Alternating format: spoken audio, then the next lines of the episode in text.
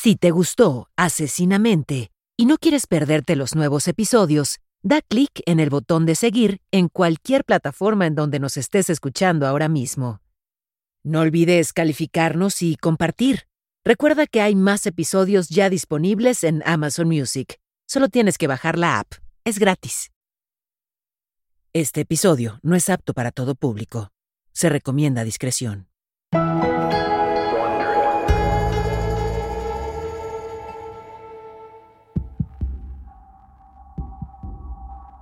¿Has pensado en la forma en la que se alimenta a las serpientes que las personas tienen como mascotas?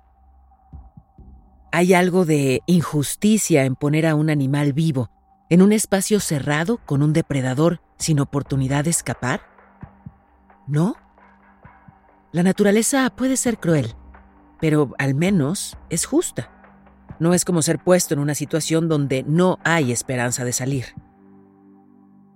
Esa es una de las razones por las que este episodio es muy perturbador. Kim Wall era una periodista independiente sueca de 30 años que se ofreció como voluntaria para trabajar en algunos de los lugares más peligrosos del mundo. En 2017, recibió una llamada para entrevistar al excéntrico inventor de un submarino en Dinamarca, y ella no dudó en asistir. Pero una vez que el submarino se sumergió, nunca más se supo de Kim. La periodista estaba atrapada en una jaula con un psicópata violento y como cualquier animal atrapado con un depredador, no tuvo ninguna oportunidad.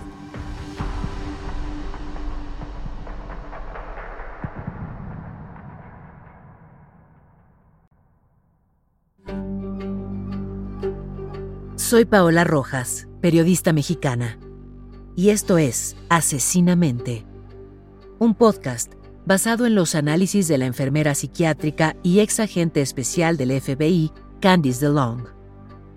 En esta serie, nos adentramos en lo más profundo y oscuro de la psique criminal. Acompáñame mientras exploramos las mentes de los asesinos seriales más infames. Episodio con episodio, te relataré los casos más escalofriantes que han estremecido a la sociedad y dejaron una marca indeleble en la historia.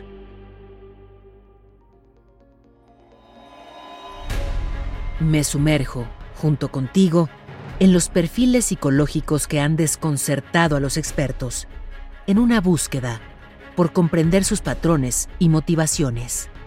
Esto es Asesinamente.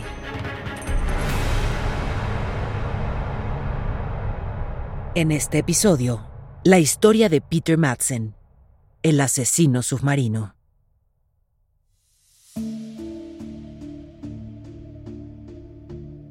El 10 de agosto de 2017, la periodista Kim Wall hacía los preparativos finales para su fiesta de despedida. Faltaba solo un día para que ella y su novio se mudaran de Copenhague a Pekín, cuando Peter Madsen le llamó por teléfono. Él sería el protagonista de un reportaje que Kim había buscado durante unos siete meses.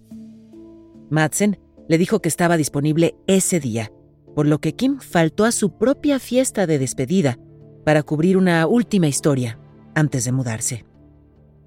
Peter era un excéntrico inventor danés que había diseñado su propio submarino privado. También era un ingeniero aeroespacial autodidacta al que le gustaba presentarse como un inventor y emprendedor. Ya había construido tres submarinos y el último de ellos, el UC-3 Nautilus, era el submarino de construcción privada más largo y alto del mundo. Peter ofreció llevar a Kim al interior del vehículo para experimentar el Nautilus de primera mano. A las 7 de la noche, Kim abordó el submarino para lo que se suponía sería un viaje de dos horas. Un transeúnte tuvo la suerte de tomar una foto de Kim y Peter en la torre del submarino, sonriendo mientras se alejaban. Kim envió un mensaje de texto a su novio justo cuando se sumergían en la bahía danesa, diciendo, Por cierto, todavía estoy viva, pero ahora me estoy sumergiendo. Te amo. Él trajo café y galletas. Esa sería la última vez que alguien sabría de Kim Wall porque desafortunadamente las galletas no eran lo único que Peter Madsen llevaba consigo.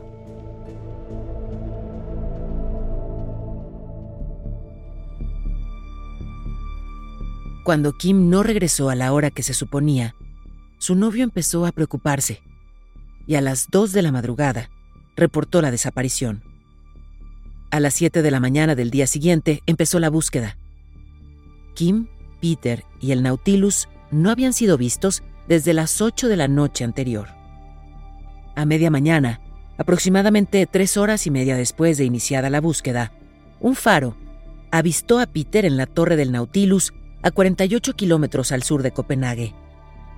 Un testigo reportó que vio a Peter abandonar la torre y bajar al casco interior del submarino.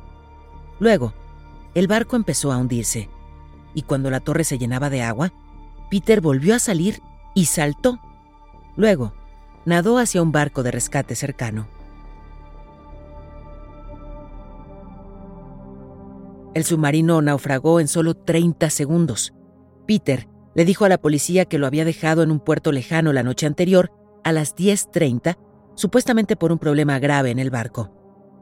Sin embargo, expertos navales cuestionaron sus declaraciones y la policía pensó que las excusas de Peter sobre el paradero de Kim eran muy sospechosas.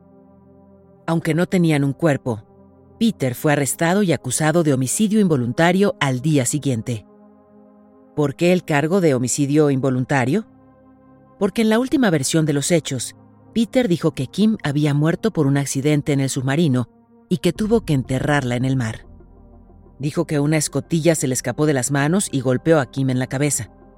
La escotilla pesaba unos 70 kilos y ciertamente podría haberle destrozado el cráneo.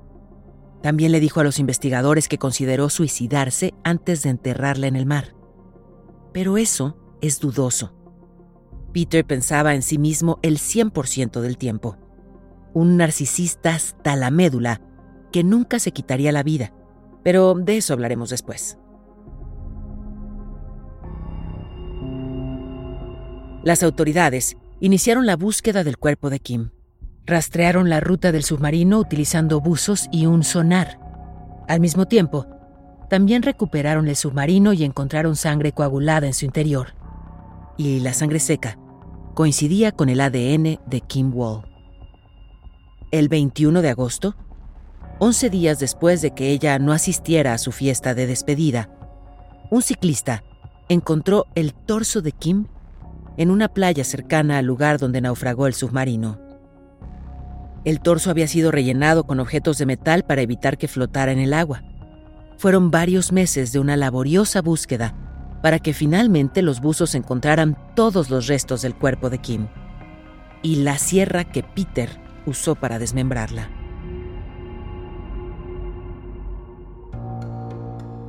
La parte más crucial fue cuando se encontró la cabeza de Kim, que no había sido aplastada por una escotilla, por lo que una vez más, Peter cambió su versión de los hechos.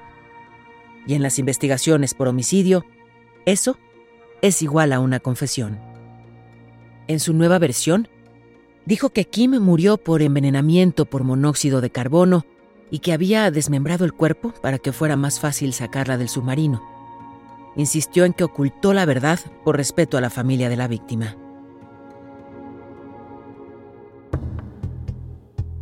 Al mismo tiempo que su historia, o más bien sus historias, empezaban a desmoronarse, la policía encontró en su computadora un disco duro lleno de videos de mujeres siendo decapitadas y torturadas. De hecho, Peter veía en su teléfono uno de los videos de decapitación poco antes de que Kim se reuniera con él en el submarino. ¿Por qué lo hacía? Según Candice DeLong, es bastante probable que eso lo excitara sexualmente y alimentara su naturaleza sádica.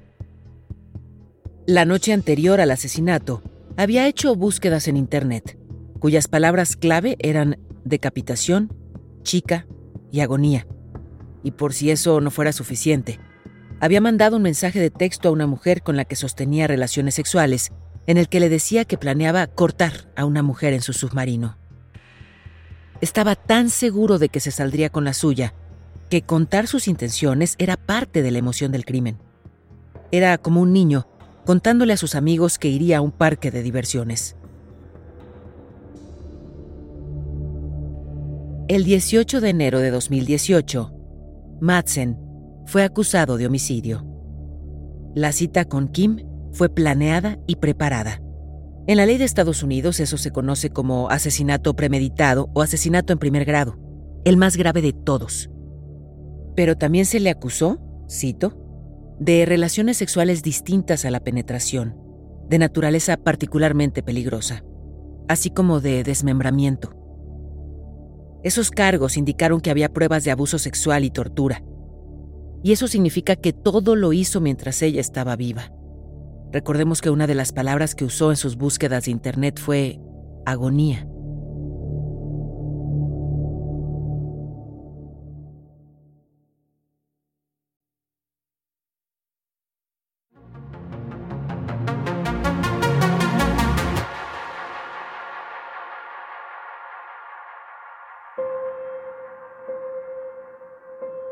Peter Madsen nació en Dinamarca el 12 de enero de 1971, hijo de Annie y Carl Madsen. Carl era 36 años mayor que Annie, quien ya era madre de tres hijos de una relación anterior.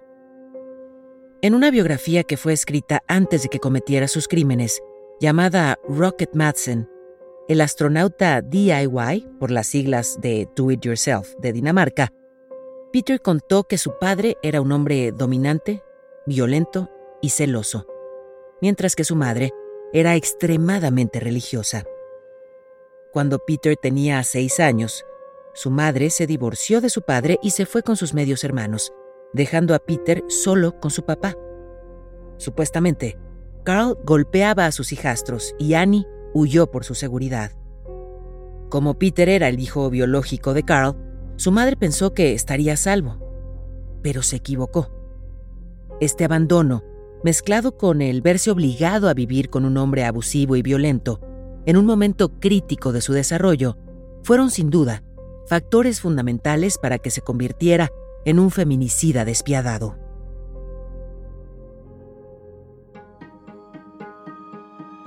Cuando su madre inició una relación con otro hombre, el padre de Peter le prohibió verla.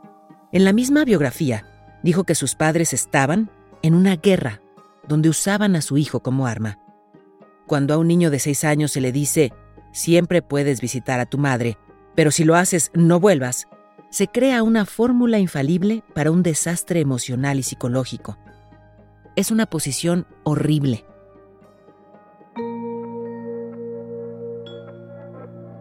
Y a esa misma edad, Peter comenzó a experimentar con explosivos, con solo seis años. Ese fue un interés que siguió cultivando mientras crecía, y su padre lo alentaba. Los dos crearon un vínculo padre e hijo, alimentado por el entusiasmo por los cohetes y los submarinos. Carl incluso construyó un taller en su casa para que Peter siguiera sus experimentos. Aunque la relación parecía cercana, Peter le dijo textualmente a su biógrafo, cuando pienso en mi padre, pienso en cómo debieron sentirse los niños en Alemania si su padre hubiera sido comandante en un campo de concentración.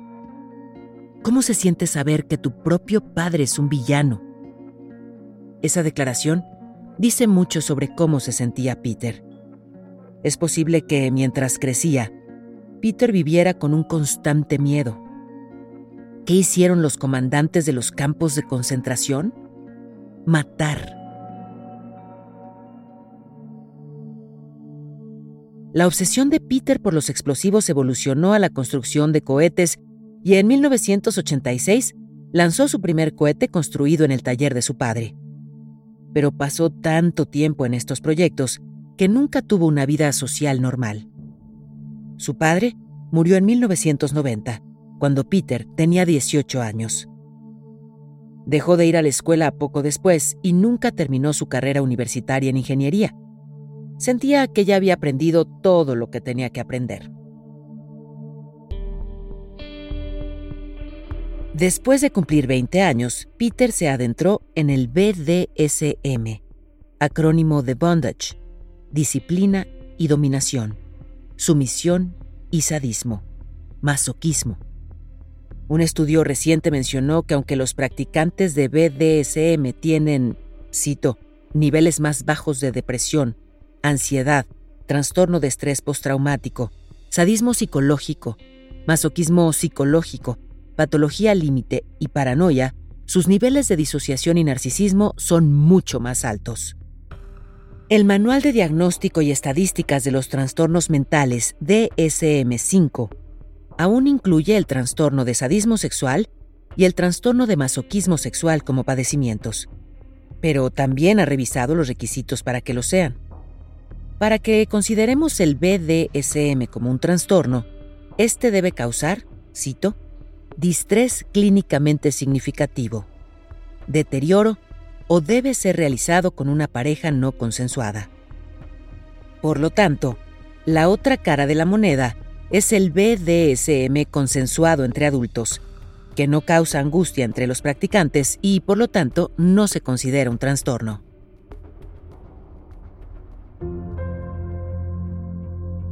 Posteriormente, Peter se fascinó con las películas snuff, que se hicieron famosas a mediados de los 70 se dice que estas películas mostraban asesinatos reales y algunas también eran pornográficas. A lo largo de su juicio, su afición a estas películas se mencionó en repetidas ocasiones. Los fiscales la utilizaron como motivo de sus crímenes, pues creían que Peter buscaba placer sexual a través de la tortura de mujeres. Hasta llegaron a sugerir que Peter Madsen tenía la intención de hacer su propia película snuff protagonizada por Kim Wall.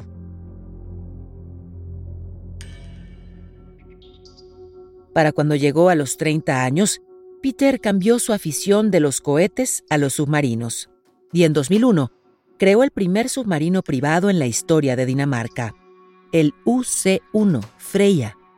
Después fabricó el UC-2 Kraka y finalmente en 2008 el UC-3 Nautilus. Justo antes de terminar el Nautilus, Peter cofundó la compañía Copenhagen Suborbital, se asoció con un excontratista de la NASA y otros constructores de cohetes aficionados, y con financiamiento colectivo, su compañía diseñó y construyó varios cohetes. Esto convirtió a Peter en una celebridad en Europa, y el lanzamiento de uno de sus cohetes en 2011 fue cubierto por medios de comunicación de todo el mundo. En ese momento, había dos equipos de documentalistas siguiéndolo, y supuestamente tenía decenas de miles de seguidores en redes sociales. Peter disfrutaba la atención, y algunas personas creen que esta se le subió a la cabeza. Un artículo del periódico The Guardian citó a un viejo amigo de Peter diciendo, muy pocas personas que conozco todavía hablaban con Peter. Mi última conversación con él fue hace 18 meses y le dije que no quería tener nada que ver con él. Se estaba volviendo cada vez más megalómano. Era demasiado.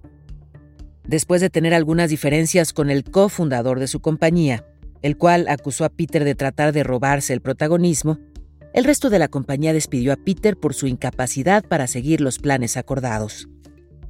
Luego, Peter fundó Rocket Madsen's Space Laboratory, o RM Space Labs, como competencia directa de sus antiguos socios, y hasta puso sus oficinas al lado de las oficinas de ellos. Estos son los rasgos de un narcisista maligno. Y de entre los muchos ejemplos que respaldan ese diagnóstico, el mayor de ellos era que creyó que podría asesinar a alguien prácticamente a plena luz del día, y que igual se saldría con la suya. Mucha gente sabía que Kim estaba en el submarino con él, y parece que también pensó que podía convencer a todos de que Kim había muerto accidentalmente, tal vez porque pensó que él era más listo que los demás. Esa es una de las características de un narcisista. Además, creen que todo lo que dicen es verdad, no por delirio, sino porque piensan que todo lo que digan será creído por otras personas, solo porque lo dijeron ellos. Y ellos son superiores a todos los demás. Por eso, tiene sentido que haya dado tantas explicaciones tan diferentes sobre la muerte de Kim. Primero, dijo que la dejó en tierra. Luego, cuando lo confrontaron y se demostró que eso no era cierto, dijo, bueno, dejé caer una escotilla de 70 kilos en su cabeza por accidente. Y luego, cuando se demostró con evidencia que esa era otra mentira, dijo, Ah, bueno, se me olvidó decirles que murió por envenenamiento por monóxido de carbono. Pues no se le ocurrió que la fuga de monóxido de carbono también lo habría matado a él.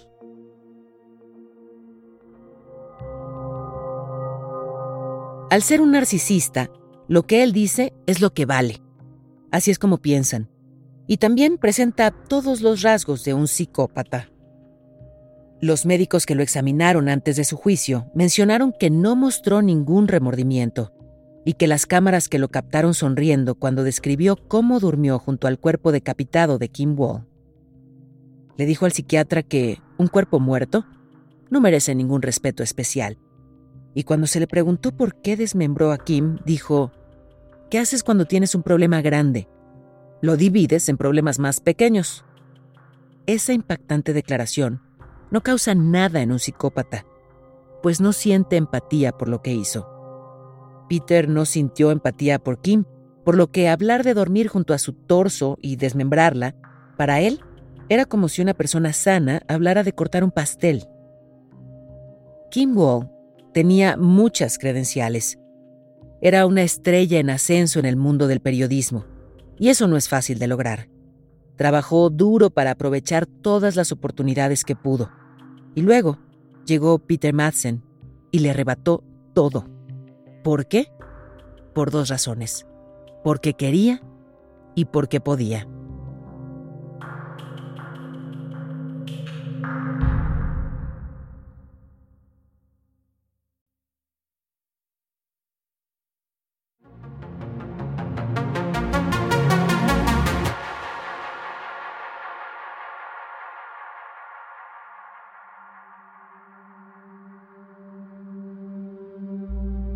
El 8 de marzo de 2018 comenzó el juicio de Peter Madsen.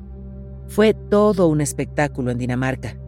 36 testigos fueron llamados a declarar, incluyendo otras cuatro mujeres que Peter intentó convencer para que viajaran con él en su submarino apenas días antes de la muerte de Kim. Parece que a Peter no le importaba a quién iba a matar, solo le importaba poder hacerlo. Solo necesitaba una víctima desprevenida.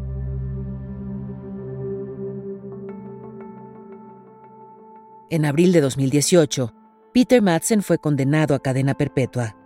Pero en Dinamarca, una cadena perpetua puede ser de solo 16 años. Las sentencias más largas son para quienes son considerados una amenaza para la sociedad. El psiquiatra que lo evaluó recomendó que él fuera, cito, retenido en custodia segura, ya que sus rasgos narcisistas y psicopáticos lo convierten en un peligro continuo para los demás. El informe agrega que Madsen mostró una grave falta de empatía y remordimiento y es extremadamente poco confiable, un mentiroso patológico, como ya dijimos, un narcisista. En enero de 2020, después de sostener por años la versión de que la muerte de Kim había sido un accidente, finalmente admitió ante un periodista, sí, es mi culpa que ella haya muerto, y es mi culpa porque cometí el crimen todo es mi culpa. Solo hay uno que es culpable, y ese soy yo. En diciembre de 2020, Peter Madsen usó una pistola de juguete y un falso cinturón explosivo para escapar de la prisión. No se alejó ni un kilómetro antes de que la policía volviera a atraparlo. Ese intento de escape sumó otros 21 meses a su condena.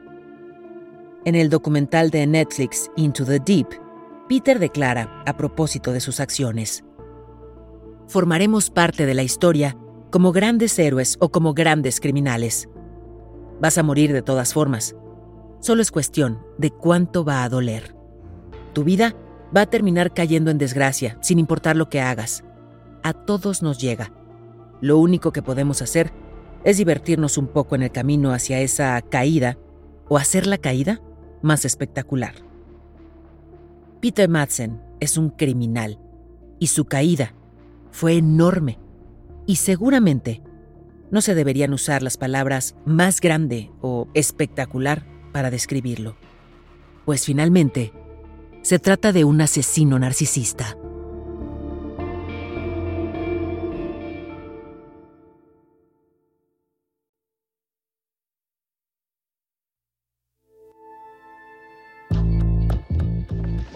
Esto fue Asesinamente, una producción de Wondery. Gracias por escuchar. Asesinamente está disponible donde sea que escuches tus podcasts. Accede a nuevos episodios antes y sin anuncios en Amazon Music, incluido con tu suscripción Prime. Con Prime, ahora tienes acceso gratis a los mejores podcasts y toda la música a través de Amazon Music. Descarga la aplicación ahora. Esto fue Asesinamente, un podcast en el que nos sumergimos en las mentes oscuras y retorcidas de algunos de los criminales más notorios de la historia y descubrimos lo que hay detrás de sus comportamientos y motivaciones. Asesinamente es conducido por mí, Paola Rojas, y producido por Exile Content Studio. Coordinadora de producción Verónica Hernández. La traducción y localización es de Kraken Comunicación y Mario Conde. Supervisión de traducción Álvaro Céspedes. La grabación estuvo a cargo de Pedro Aguirre en los estudios de Exile Content. El diseño sonoro es de Hugo Mendoza y Gonzalo Messi. Producción ejecutiva de Carmen Graterol e Isaac Lee. Daniel Batista dirige el área de audio en Exile Content Studio. The Wondery, la producción es de Carlota Aparicio. Y la producción ejecutiva es de Sarah Barrett, Jessica Radburn y Marshall Louis.